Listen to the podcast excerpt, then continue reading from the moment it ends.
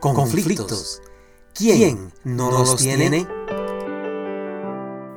Momentos con la palabra presenta En el punto, un desafío para la familia moderna con el pastor Leonel de León. ¿Qué piensa usted cuando escucha la palabra conflicto? ¿Es su reacción positiva o negativa? ¿Qué siente usted después que ha experimentado un conflicto con la persona que ama? ¿Se acuerda de la primera vez que tuvieron conflicto? ¿Lo resolvieron? ¿O cómo terminaron? Desde el momento que dos personas forman una sociedad, a partir de ese momento se genera conflicto. Entonces no es cuestión de que no habrá conflicto, porque el conflicto definitivamente será inminente.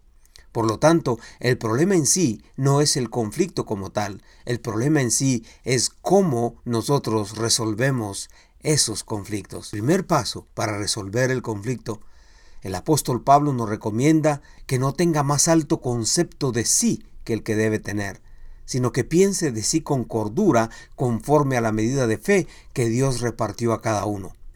El problema muchas veces en el matrimonio es el concepto que tenemos de sí. Unos tienen una pobre concepción de sí mismos, una autoestima muy pobre, y otros tienen una autoestima demasiado alta, que eso no les permite reconocer realmente el verdadero conflicto. Continuaremos con estos consejos en otros episodios más.